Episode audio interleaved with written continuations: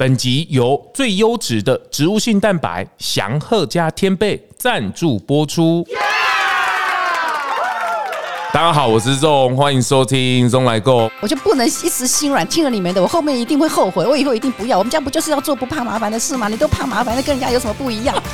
十多年，从生产到销售到运送，弄自己来。很像我们的师傅常会说，我每天在做这些记录的时间，花的比我生产的时间还长。他会觉得说，我是师傅哎，我们怎么知道这么多文书的工作？我不是实验者。有机验证机构，我的标签，我今天要印几张，我要跟他申请哎，我不能自己随便印，因为他才知道你弄的对不对啊。每周二、周四下午四点播出。很开心哦，这个拿着行动录音室拍拍照啊，我都开玩笑跟大家说，我就。只剩下太空船还没有坐过，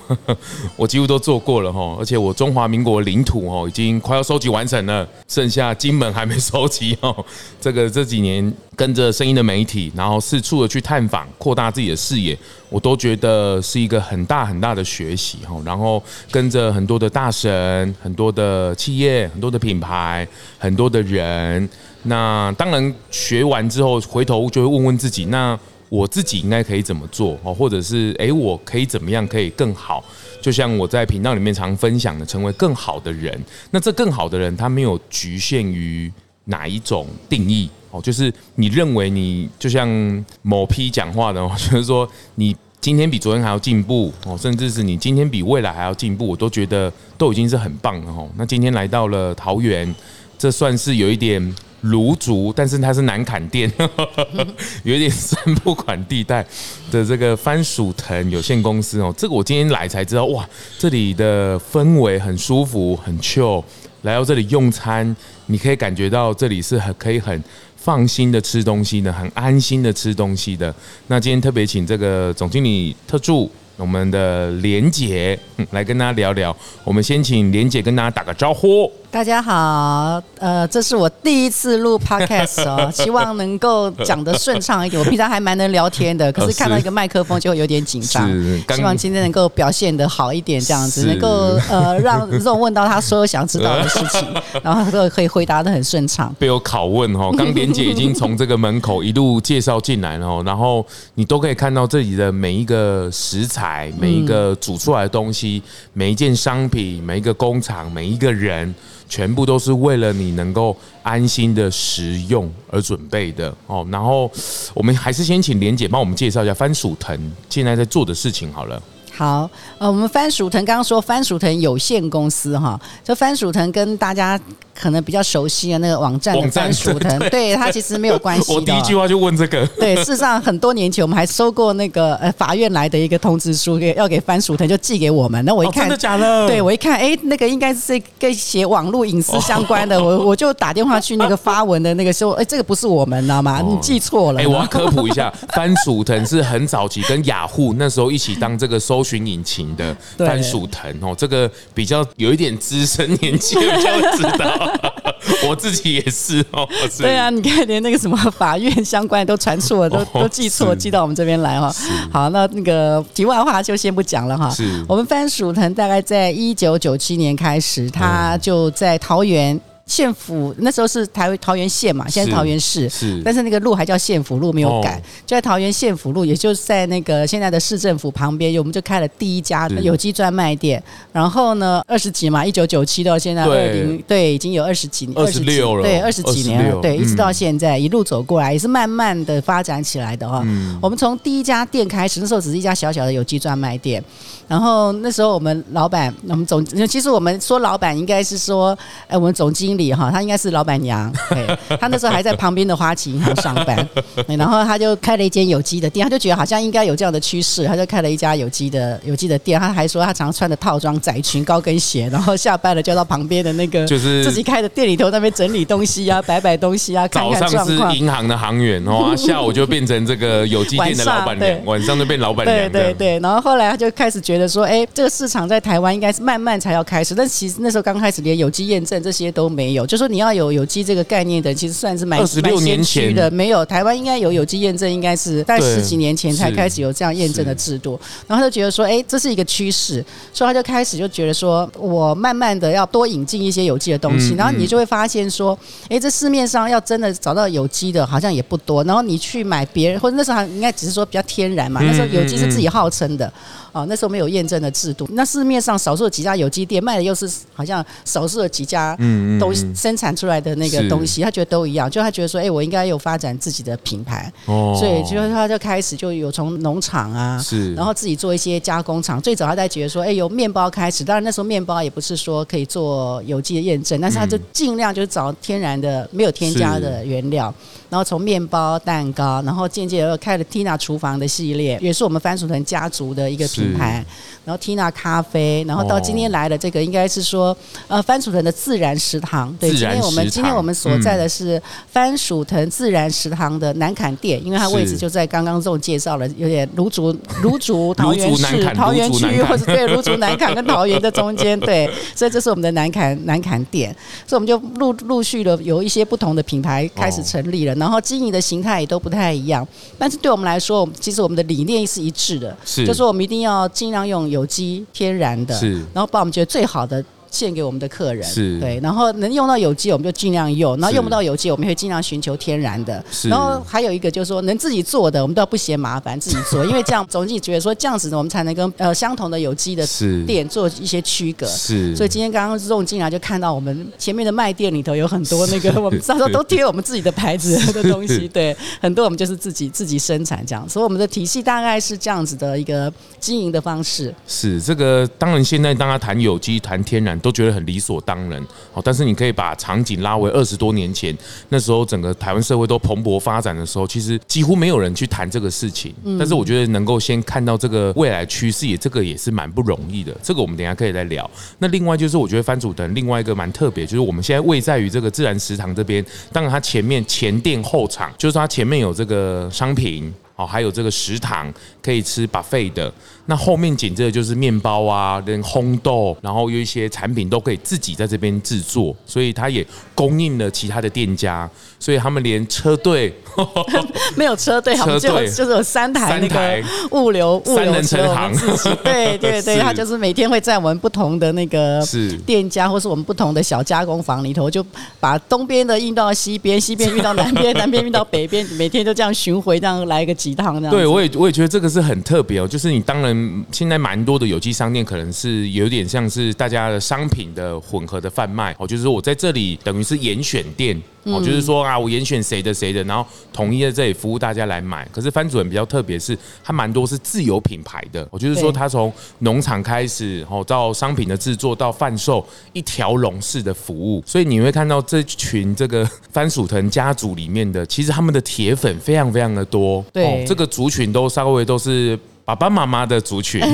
对，那爸爸妈妈也会带小孩来啊。是，我们有一个蛮特别的，就是说我们有加入会员就有很多的折扣，但是我们的店也不见得只有会员才能够来消费。是，但是你要成为会员很简单，就是三百块有一张有一张会员卡，是，然后那个那张会员卡是只要谁拿了那张会员卡，你的家人呢，爷爷奶奶。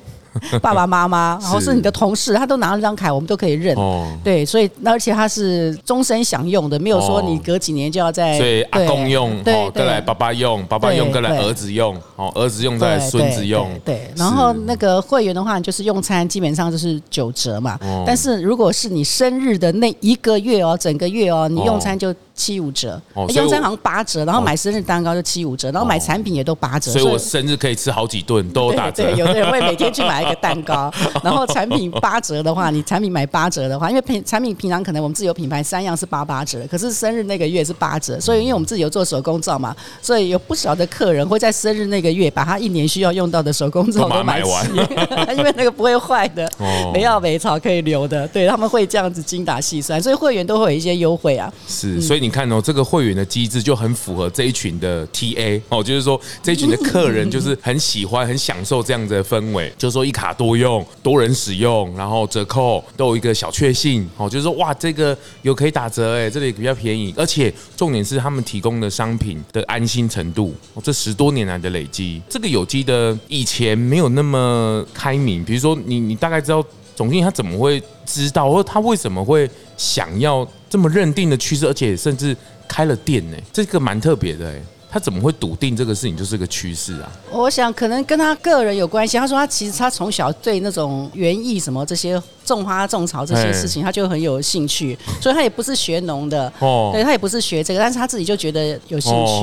对，他就他就去，所以他会对对这方面特别关心，特别关注了。对，特别关心。所以我说我们第一个有机农场在罗浮嘛哈，在复兴区，以前叫复兴乡哈，在复兴区，在往拉拉山那边地取的就很早，就开始自己会去种一些东西。只是那时候都还没有没有有机验证这件事的时候，他他就会去做这样的事情，所以应该是说有这样子的观念。他常会有概念讲说，这些东西都是我自己要。是我自己要用的，像我刚刚说，我们有那烘焙坊，什么他也会去投入买一些很好的设备，比如说那种日本的什么窑烤箱啊，然后甚至可以做那个天然酵母的那种机器啊什么的，那个有的有的都是几百万这样子的。对对，但是他有个想法很好笑，他有时候会说，我又不穿名牌，我也不爱买珠宝啊，这些我就是把钱拿来花在这里。那这些做出来的东西，不是说客人吃，我们自己也都是第一个就是要吃的。他觉得这样比较那个符合他个人的那个风格。对啊，我也听过有些店家说，为什么卫生纸要用舒洁啊？他们就会觉得说，没有，我们家用什么，客人就用什么，嗯，就说我们家吃什么哦，客人就吃什么，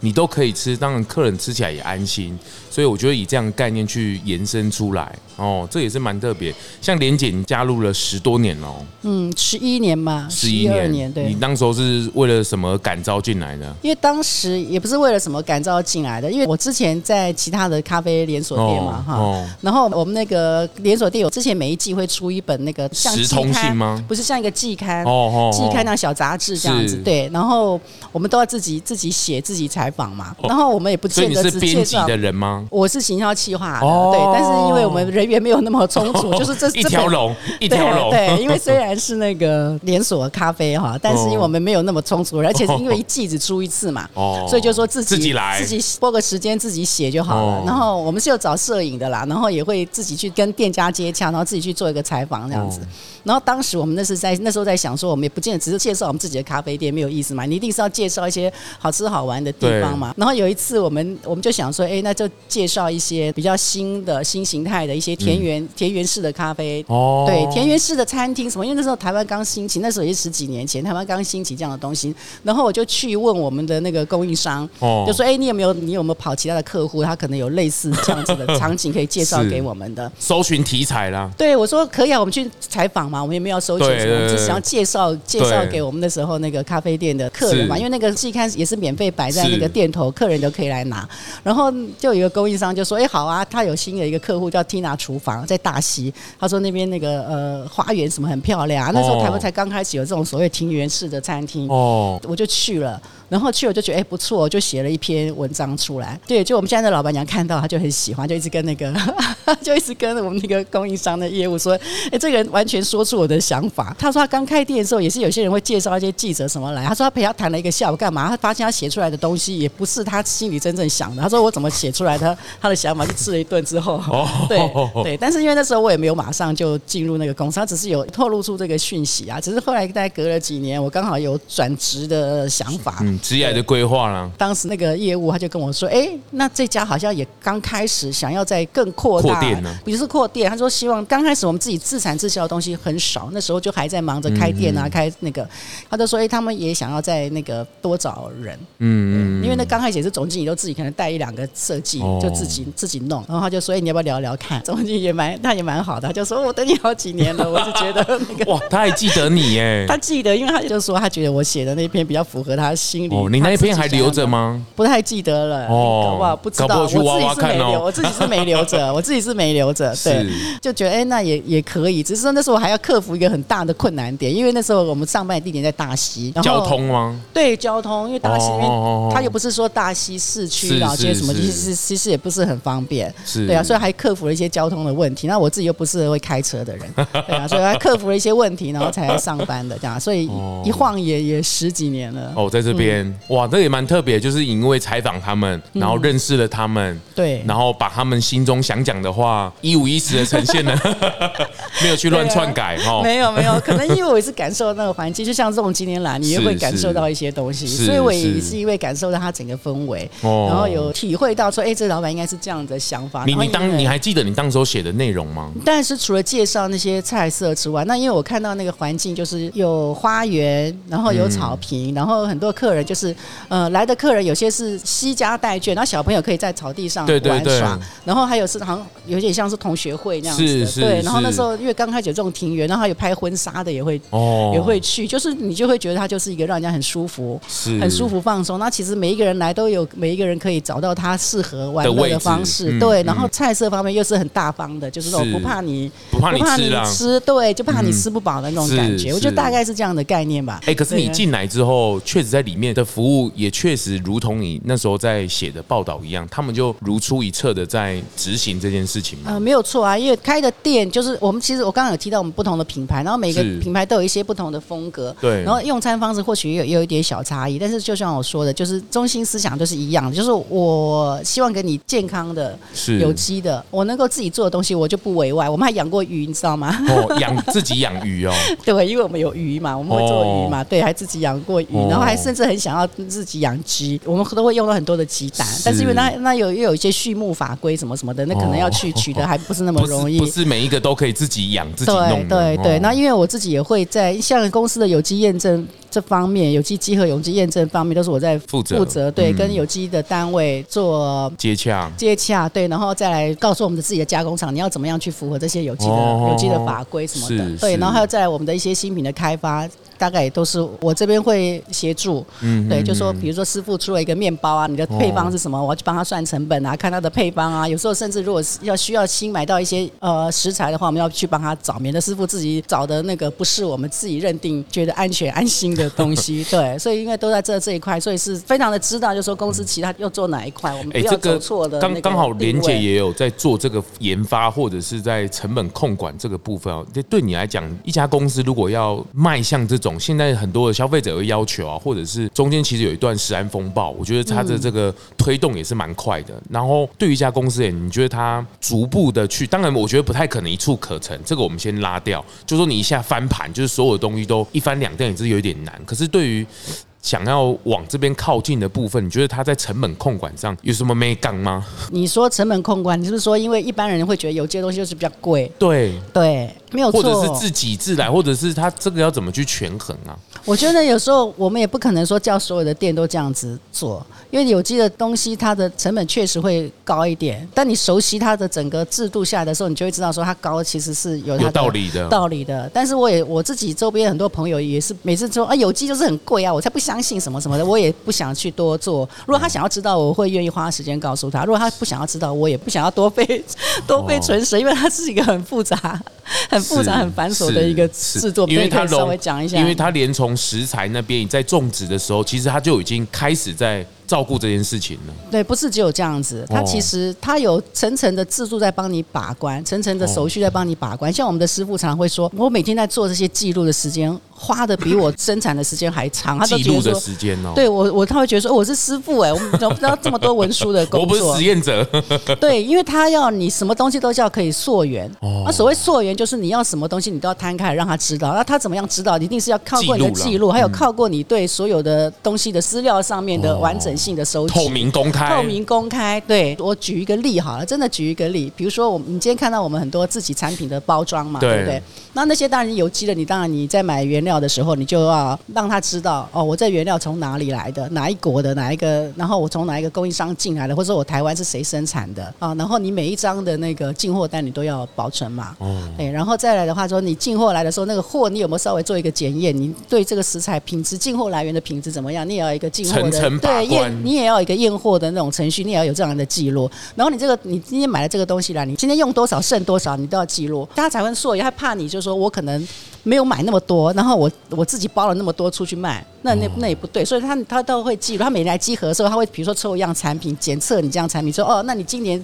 你这个食材所有的那个进货单我都要看，然后你所有的生产记录我都要看，然后还有你所有卖出的东西我都要看，还有你的原料配方你一定要给我，因为我才能去算，我才能够勾稽出来，都是要给检验单位看的。对，集合单位他们都会来，他们都会来集合，那所以你每样东西都都是要可以溯源的。然后你也不要有侥幸，因为你不知道他今天会集合到你哪样一样的东西。是政府的稽核单位。呃，政府它会有有机验证机构，台湾有些有机鉴证机构，那它其实是有一个叫 TAF。政府其实自己政府的，我们这公务员也是很辛苦，他没有办法细到做到这么多的事情，嗯、但是它会有一些审核的单位，对，它会有审核的机制。比如说我刚刚说那个 TAF，它 TAF 就在审核一些有机验证的单位。那有机验证的单位就是他们有资格去帮一些厂商，哦、呃，可能是农友，有可能是加工厂，去帮他们做稽核跟验证，然后 TAF。就来管这些，管这些单位，那这些单位就是来集合我们的哦，对，然后再来就是我们刚刚说到，就是说原料进来包装之后，那我我刚贴我的标签之后，我的标签我今天要印几张，我要跟他申请，哎，我不能自己随便印，因为他才知道你弄的对不对啦。比如说像我们都是有有宝岛有机农业发展协会，我们是以它为验证的。那像这个话，比如说我今天这个有机十谷米好了哈，我今天想要印刷一百张的贴纸，嗯，我就要去写申请书。然后我要为了这一百张写申请书，一千张啦，通常不会印到一一百张，因为我们自产自销，所以我们可能没有那么多，不然通常大概是五百张或是一千张。好，我会写一个申请书，那我要告诉他，就说，呃，我上一次申请是某年的几月几号，然后我那时候申请的那个贴纸呢，我现在用剩下几张，我中间可能耗损几张，那些我们都有记录，我就要记录给他。然后呢，这中间呢，这一段时间来，我的采购的进货单我都要给他看，十谷米有十种十种不同的五谷杂粮，我就会。他可能不见，有时候不见十种都抽，但是他会叫你说，哦，你把其中几样的那个几样几样的进货单给我看，哦，我就会给他看核备之后，他会给你一组验证码。印刷的时候，我就要把验证码贴在我印在我的贴纸上面，然后我以后每次我我今天出货了二十包，我就记录二十包；今天出货一百包，我就记录一百包。所以每一天都要有这个记录。所以你说我们要记录的东西有多少？所以它是有这样集合层层集合下来。所以你要不要相信说有机是比较贵？没有错，因为那我去申请的验证标章，标章也是要钱呢。请他们来做验证什么，人家也是要费用，他们要审核我们也是很辛苦，那 我们自己也很辛苦。所以中间其实很多人在做很多辛苦的事情。所以你觉得说有机？是不是会贵一点？真的是会角度问题啊，就是说下次只要有莲姐问说啊，你这个怎么那么贵？你就把这一段贴给他，就说刚刚这么大这么复杂，听了都快睡着了。透明公开，就是它的严谨的程度，不只是你看我连申请个贴标，还要先记得说上次申请了多少，然后现在又要再申请多少，为了什么？它层层层层的都把关呢、啊？把关，真的真的在把关，都是希望对，所以就很多人其实，在中间花费了蛮多的心力。所以你说，他说他不相信，你要解释给他听，是不是很长的一段话？真的很长。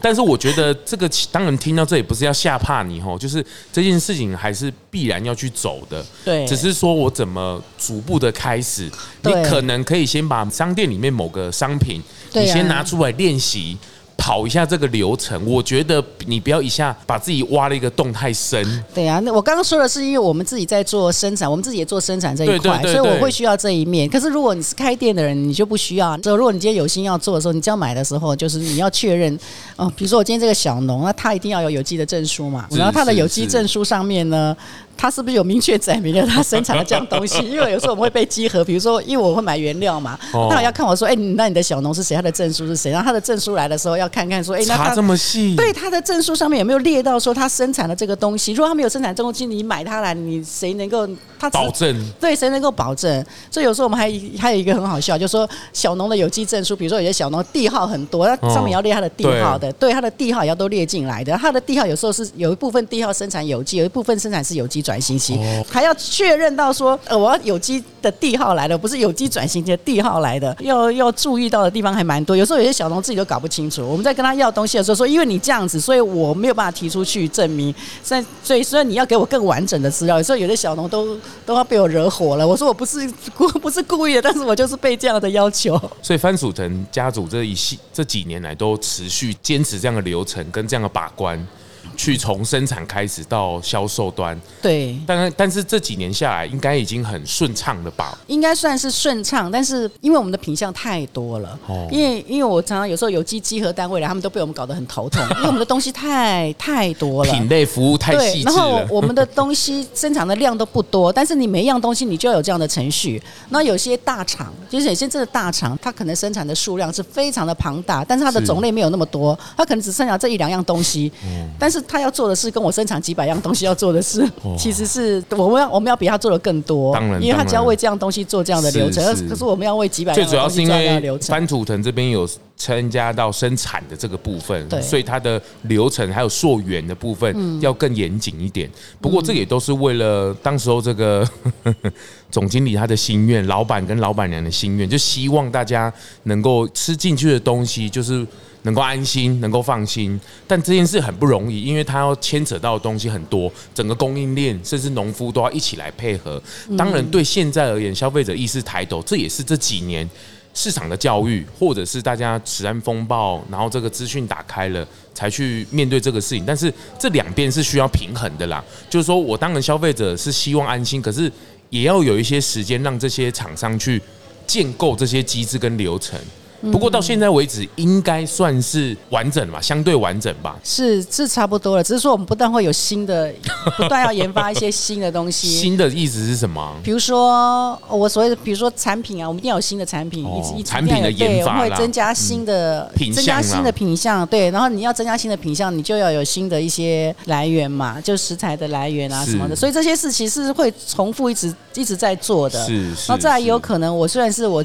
以以前有在生产的东西，可是现在它可能货源没了，你就要再去找新的哦新的货源。像前几年的那个，我们有一阵子大概是国外的有机的产品都进不来，因为政府有一个归我们农粮署一个对等法规，就是说他要承认我台湾的有机，我才承认你对你那个国家的有机。哦，对，所以我们现在其实很多时候东西会进不来，而且之前又加上疫情的关系，所以那阵子蛮辛苦的。我觉得这个也是因为原料，就是说它一定要天然，就是不能用替代品或者怎么，它。一定要从原物料，所以刚刚连姐讲的这个国外啊，或等等，都是因为原料的问题，我们要让它能够保证它是 OK 的。对，因为我们农作嘛，农作你也不能说它一定都是很稳定的。像刚刚又提到那个一个麻烦点，比如说有机的面粉好了，我们都是买那个芬兰的，是芬兰的那个有机的面粉，可是它有时候它会这一季来的面粉，或者说他自己在那边它的产地那边，它可能。因为气候或是干嘛的关系，它可能没有办法供应，那可能就我就要换成美国的有机面粉，或者我可能就要换成澳洲的有机面粉。哦、对，但是你有没有想想看，我可能印了几万个面粉袋，我后面上面都已经写芬兰了，可你现在给我换成美国的，给我换成澳洲的，你叫我怎么办？我不知道申请，我申请的时候人家连我的标签都要审核的，这种事情常会让我们很头痛。听听到这里，当然这个对的事情，简单的事情，这也没有简单，就是对的事情重复做，持续在做，坚持在做就对了。可是这个人呢，就是这个还是有感受嘛，或者是有这种？难道逃给你不刚刚刚后？那这个明明就是很好的东西，对的东西，它只不过差个验证而已。可是这个还是没有放弃过吗？就是说，他这个核心价值没有动摇过，很坚持吧？他很坚持哦，对，他他他很他很坚持。是对这个，就是现在在大家在看的，就是我那天也听到一个说法，就是。对我们认为对的价值，它就是对的价值，它没有什么因地制宜。就是说，对的事情好，食材好的就是好的食材，它不会说放到这里就变成不好了，它放到 B 地方就变成不好了，它就是好的食材，但是它需要经过。很多的验证去确认这件事情，为了就是送到我们面前。但是我觉得这个是迟早还是要去进行的。就是说，它当然你不要从生产端去看，你从后面的去你的餐厅想要去改善，或者是你的零售商品想要去要求的时候，我觉得不然你到时候消费者来问你，你下面跟我们在一起说，哇，这个会很头痛。对啊，我是觉得说，其实有时候有机的蔬菜，它有时候其实相对的价格还算平稳的。嗯，对，因为你看现在，其实你要在外面买什么全联啊、家乐福啊，都有在卖有机菜，可能有时候还呃两包三包一百。一百块，对它其实那个，尤其是台风来的时候，你可能传统市场的菜标的很高，哦、可是有机店的菜，它可能还相对还是比较。是啊，这个就是有大通路，它能够用这个量去，或者是它在前期的时候已经稳定了这件事情，不会浮动。不会浮动，相对来讲，相对来讲，我相信愿意走进来的客人，他应该心里多多少少他会有会有一个概念，就是说我今天走进的这个店，他用的食材都是比较好的，我需要要多付一点的那个费用。嗯、当然我，我我自己想，课程是完全不。当然，当然，当然，我自己想象就是说，如果当然后面的食安的问题，或是食材这部分，如果相对稳定之后，其实消费者他也都不用问了。就每一个店家基本上应该都要是这个样的店家，他不应该去询问，因为机制如果完整，生产的材料或是工厂都稳定的时候，你没有这些奇奇怪怪的，其实这些检验机制就是因为基于不信任。哦，就是说，因为食材的不信任，或是你中间有很多不确定的，但是一旦这些东西都稳定确认的时候，其实消费者就是买他喜欢的东西，他就不用担心这么多。现在就是因为担心的太多了，然后不知道的太多了，所以他才会去反问这个问题。不过，相对于这个食材的市场稳定之后，接下来，对了，现在也有一派的说法，就是说我只要标榜的健康，哇，这个事情就会有一点点难推动，难去卖。因为大家还是喜欢吃好吃、好玩、有趣的，但是这件事情没有错。可是，一旦后面这个稳定的时候，我觉得现在正在平衡的过程呢、不然，这个其实有时候就会变成是分群了，就是说啊，这个都是哦，爸爸妈妈、阿公阿妈的事情，然后这个都是另外一个组。可是没有，是所有人，包括从幼儿、从小朋友开始，这个像那时候这个新竹的餐厅也是他们。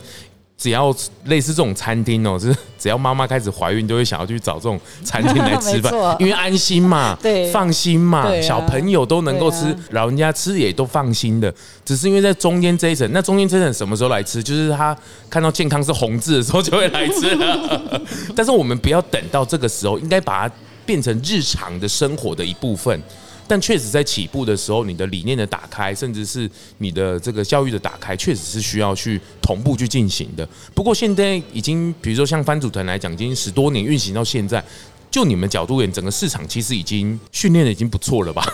就是已经这种知识的部分，其实已经累积的应该有蛮大的成效了吧？一定有的啊，它它是一定有的。我觉得它不可能。一触即成嘛，一定是会慢慢，一定是会慢慢慢慢来的，大家会越来越越有感受嘛。就像刚刚这种说的，就说当他发现怀孕的，对不对？对，怀孕他就觉得他就会想要给那个小孩吃好一点。当他自己比较年轻的时候，他其实根本不会想到这一年轻，他除非是红字，他才会来。对，有些红字他可能也不见得会来。对啊，对啊，会真的是会这样子嘛？他也不见得说我，他可能觉得我都我都一样，就多吃点蔬菜好，那我不见得一定要吃有机的，对不对？但是也就是说，你请你把它冲洗干净一点，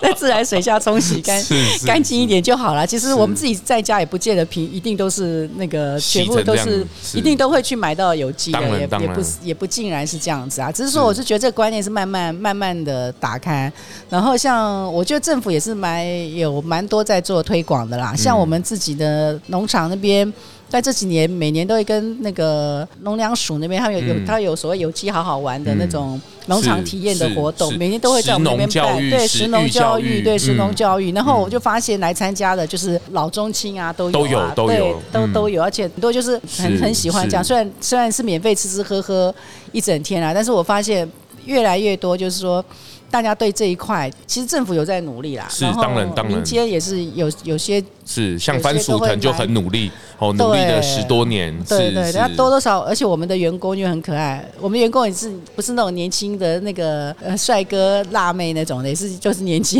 年纪有一点的那种是婆妈型的，他们也不会说嗯惜字如金，他们就会去介绍。那我发现外面其实其他像一些有机商店的，比如说我自己也会去我们家附近。棉花田啊，圣德克斯，我自己也会去买，不见得都是买我们家的。当然，当然，当然。他们里面的，我发现他们里面的那个员工也都会都会介绍。你在你很自然的，不晓得为什么你在做有机这一块的人，你就是很自然的，我会去介绍这些东西给客人。所以我觉得这些都是对整个市场上或是有帮助的啦。我觉得这些都都会。当然，这个我我自己观察，就是说这件事情还是要由他个人的主动会比较好。他如果都是被动的时候，他会很难去推动。而这个主动，他需要很多的累积。好，不管是思维上的累积，或者是他去参与过很多、吃过很多家，或是听过很多家，那个都是无形的形成累积。就希望大家能够一起来重视，或者是一起来参与这个事情。变成你的日常，这个我在频道里面也常讲，就是这件事情最终是要所有人都要一起做的，它不是只有我个人的事情，也不是只有别人的事情，好，所以这件事情是所有人都要去参与的时候，才有可能变成一个所谓的永续，好，所谓的循环经济，这件事情才有可能会发生，它不是单一面向或是某个族群。特定要做的事情，所以我觉得这件事还蛮有趣的哦。就是甚至现在很多的这个 阿公阿妈，他当然某部分他可能吃的东西都很在乎，哎，可是包装他就会觉得，像我也听过一个故事，他就收来包装，就觉得这个包装怎么好像少了几层的比较精致的包装啊？怎么会这样子？他就会嫌啊，年轻就会补上啊，就是说没有啊，现在尽量要少包装啊，无包装，不要耗材啊，等等的，哎。反而这样去互补到了，只是观念上的不同。可是大家一起共成这个事情的时候，我觉得这个角度上会很有趣。但我还在讲，就是那个主动，那也特别感谢这个番薯藤这十多年来坚持。我觉得是我自己也是因为这这一次的这个绿色餐饮指南这样的合作，才会更完整去认识，就是哇，十多年从生产到销售到运送，弄卡起来。不假他人之手，但是这个确实要蛮大的坚持跟背后的挣扎，应该蛮多的吧？嗯，对啊，就是其实像有时候我们那个，比如说我们伙伴就觉得说，哎，我我可不可以偷偷改变一下，我自己就可以省事一点？对，然后那个总经理他就会说，我就不能一时心软，听了你们的，我后面一定会后悔，我以后一定不要。我们家不就是要做不怕麻烦的事吗？你都怕麻烦，那跟人家有什么不一样？他说：“我一定每次心软听了你们之后，我后面一定会后悔，因为后面你可能还要再还是要回来做一样的事情呢。这个都是很正常的沟通的过程呢。我相信所有人要开始踏上正途，不是 踏上这一条路的时候，一定都会遇到这样的对话。可是我觉得越对话这件事会越正确，这个一定是会越沟通才会越好。可是你如果你不沟通，容易看不掉其尊。”这件事如果要再次掀开来，确实它就会很难很难的前进了。那我觉得翻土腾也是持续的愿意坚持，不管是老板娘也好，或者是全体员工也好，一起共同守护这个价值，然后也让这群客人能够享受到这样的价值，并且并且能够分享给更多的人去体验这样的美好。你在这里十一年呢，还还撑得下去吗？有时候好像觉得很辛苦，有时候其实每年在碰到那个有机年度集合的时候，因为我们。有好几个厂，我们这边南坎店这边有有有机的面包哦，我们这边还有做有机的豆腐哦，我们这边还有做有机的烘咖啡豆，我们还有做有机的果醋，还有做有机的果酱。我这边就等于是五个小厂，然后另外我们桃园还有一个蒸笼坊，我们做米食的柜啊，有机的什么萝卜糕、菜桃柜啊、馒头的，然后我们另外。大溪那边还有做一个有机的饼干，然后做有机的包装，所以我们这小厂很多，所以每年来集合的时候，别人可能花一天集合，原来一天，我们是集合要来个三天。每年也是要每年就遇到这个就集合不完。对对，每年这种时候就觉得哇，好怕那个大家有没有漏失掉一个什么东西没有准备好，环环相扣。对，因为但是环环相扣，你只要哪一个地方有点小疏失，它就是整个是勾稽不起来的时候，你就会很惨，麻烦。对对，所以每次都要很谨慎，对，很谨很谨慎。对，平常就要很谨慎的，不能那一天才谨慎。你你没有用，你你所有的东西，刚刚我说那么多资料，你不可能在一天几天之内完成，绝对不可能。你一定就是平常你一定要累积，一定要做的。番薯藤没有耍废的时候，没有守护这核心价值的时候，感觉是没有耍废的一天哦。只要你生产的一天、营运的一天，这确实这些都工作都要做到。对啊，我们也想过说，那我们是不是找一个负责文书的，专门在帮大家做这些记录什么？可是那也不对，因为我就是今天现场做，就我今天就是这里一个加工坊的师傅，我自己才很清楚才弄。而你一个我专门在帮大家处理这件事情，人事实上也不。而且那个角色，那我那个角色我一定不去当，因为那个很很烦，很烦人，每天。别人会烦你说啊，这个要怎么样，这个要怎么样哦，是是是，对啊，对啊，是，所以我就觉得说，我们的那个加工坊的那些师傅们也是不容易啊，能武能武，有些时候不会做，不会电脑的，要被我们训练的会了，因为有些记录你，我们我帮他设计了那个。Excel 表，这样让它比较可以可以自动计算嘛，对不对？你也不要自己在那边拿计算机，比如说一号几个，二号几个到三十号几个，自己在那边计算机，哎，就帮他们设一些表格什么，然后就逼着他们也要去学电脑。是是，就强迫的数位化，就跟疫情一样哦，就是一定要逼不得已的时候，所有人才会往前推动哦。这个。很特别哦，那今天用声音的角度也让大家理解一下，就是有机的背后，它的这个有形无形，就看自己怎么增加。这个我也听过一个说法，就是当然你现在买便宜，可是它少付了无形的，比如说之后可能会付出一些成本，比如说如果你可能吃到不好的东西，你可能造成身体的负担呐，甚至之后可能要去医院的无形的负担的成本，它没有含在里面。所以这个有形无形的价格，就看你怎么去评量。哦，所以这件事情不是钱来衡量的。哦，它确实是从健康上对你自己有没有友好的，这是去衡量。那真的很感谢哦，番薯藤这几年这样坚持，老板娘坚持哦，离开这个银行呵呵 那家小店的开始，然后一路坚持到这边，而且他也吸引了一群能够跟他共同维护这个价值的这一批人，然后去服务。有机会也可以带家族啊，或者是家庭来这里放放松，然后来体验一下，安心的来这里。享受一下，其实没有想象中的那么样的健康。我的意思是说，没有想象中那个健康的氛围是这么样的，呃，不 friendly。对对对对，它反而是还蛮放松，一个很很轻松的氛围的。也期待大家一起来番薯藤系列的这些品牌们都可以去体验，甚至是我刚刚也听这个连姐讲有还有一些温泉的结合，对，对宣传一下好了。其实也也不能算宣传了，我们那个。温泉会所是在复兴区哦，在罗浮，就是我们的那个有机农场的旁边。因为在前几年，桃园市政府在那边发现了那个那桃园有温泉呢，就是太雅温泉。哦。对，桃园的温泉，所以桃园市政府本身在那边一定有做一个那个很简单的，就是泡泡脚啊什么什么的一个温泉池。然后因为我们的农场刚好在那个也是范围内，对，在旁边。那因为农场范围有蛮大的，